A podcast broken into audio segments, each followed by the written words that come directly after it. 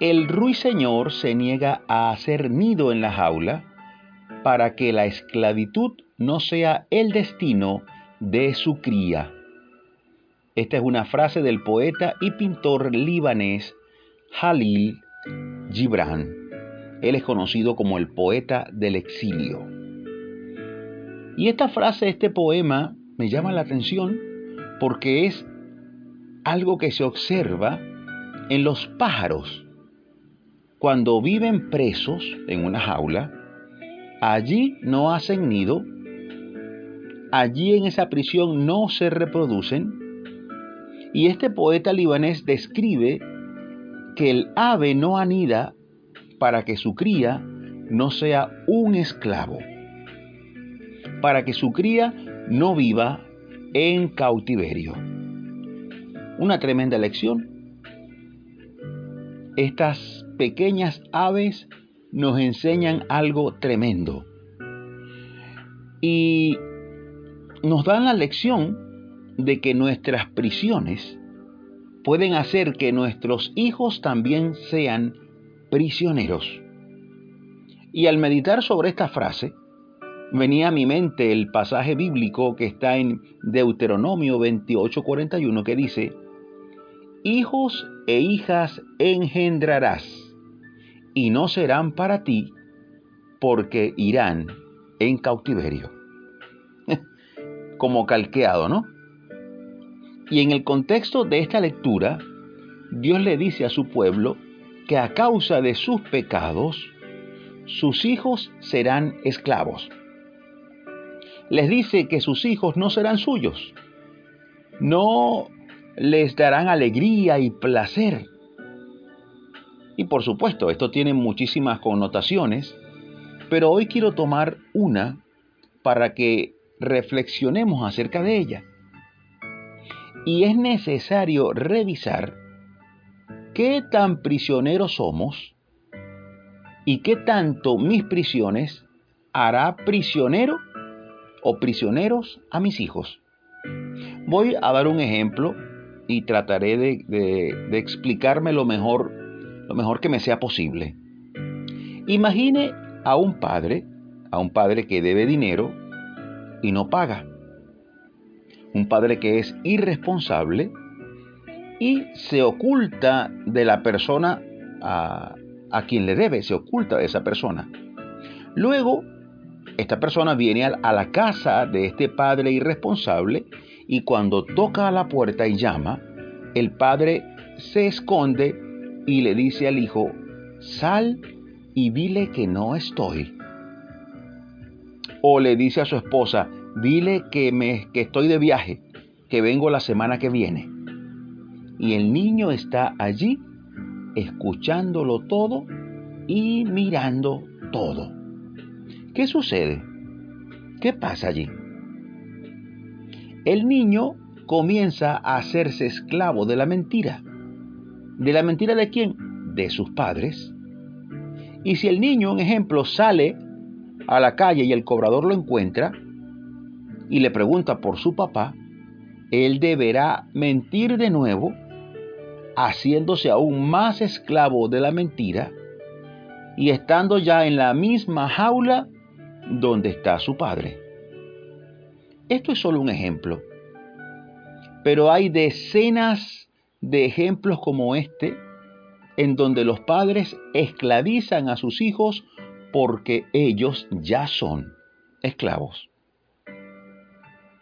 ¿Y qué pasa? Bueno, pasa que, que ya tu hijo no será tuyo. ¿Y por qué mi hijo no será mío? porque la mentira se está haciendo dueña de él. Y lo más lamentable es que quien lo está induciendo a mentir es el padre, es la madre. Si tu hijo te ve robar, lo estás entregando en manos de la delincuencia. Si tu hijo te ve golpear a tu esposa o a tu esposo, también se ve, tu hijo ya no será tuyo ¿Por qué? Porque se lo estás entregando en bandeja de plata a la violencia. Y ella lo va a malformar con tu anuencia con tu consentimiento. Esto es lo más lamentable. Y hoy con todo mi corazón quisiera pedirte que escanees tu vida a la luz de la palabra de Dios. No a la luz tuya, porque los seres humanos, si nos escaneamos según nuestro propio criterio, es posible que digamos que todo lo hacemos bien. Así somos.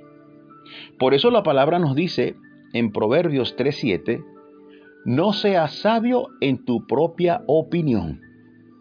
Teme a Jehová y apártate del mal.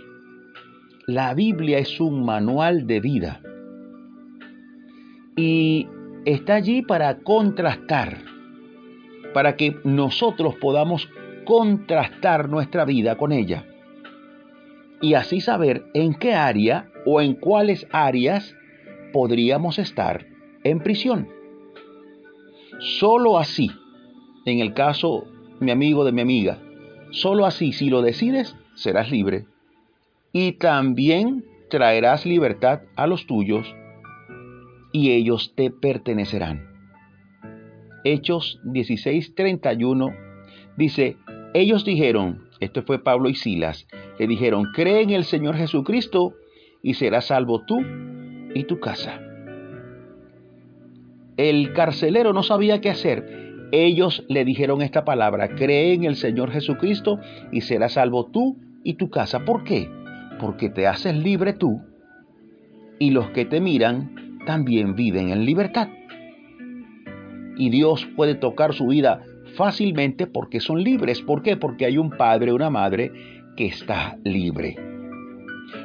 Entonces, imagínate lo triste de un padre en prisión, por un lado él en prisión, y el hijo en esclavitud por otro lado. Y yo hoy quiero concluir invitándote a reflexionar, invitándote a orar Pidamos a Dios que, que nos ayude. Dile, Dios mío, ayúdame a disfrutar de la libertad que ya tú propiciaste para mí, que ya tú propiciaste para los míos hace más de dos mil años. Que Dios te pueda sacar de cualquier prisión donde estés, cualquier área que te cause dolor y problemas con tu familia. Hoy aquí está el Señor y es el Señor de la libertad. Yo te invito a orar. Repite por favor después de mí estas palabras. Señor Jesús, gracias porque en ti puedo disfrutar de la verdadera libertad. Quiero dar un buen ejemplo a mis hijos. No quiero que mis errores conduzcan a mi familia a la esclavitud. Quiero ser un factor de cambio en positivo para ellos. Quiero que sean libres y hoy decido dar el primer paso.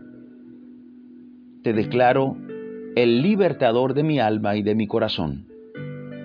Te acepto como el Señor de mi vida. Gracias por tu libertad. Gracias por tu amor. Gracias por amarme. Amén. Y amén. Precioso. La libertad de Cristo no tiene comparación. Yo me despido recordándote Proverbios 3.7. No seas sabio en tu propia opinión. Ojo con esto. Teme a Jehová y apártate del mal. No olvides lo malo que venías practicando, déjalo Mírate en el espejo de la palabra y Dios traerá plena libertad para ti y para los tuyos. Dios te bendiga siempre. Si deseas comunicarte conmigo, puedes escribir a mi correo imerenarvaez.gmail.com Me despido como siempre recordándote que seguimos aquí dando pisadas de fe junto a ti. Hasta la próxima, Dios mediante.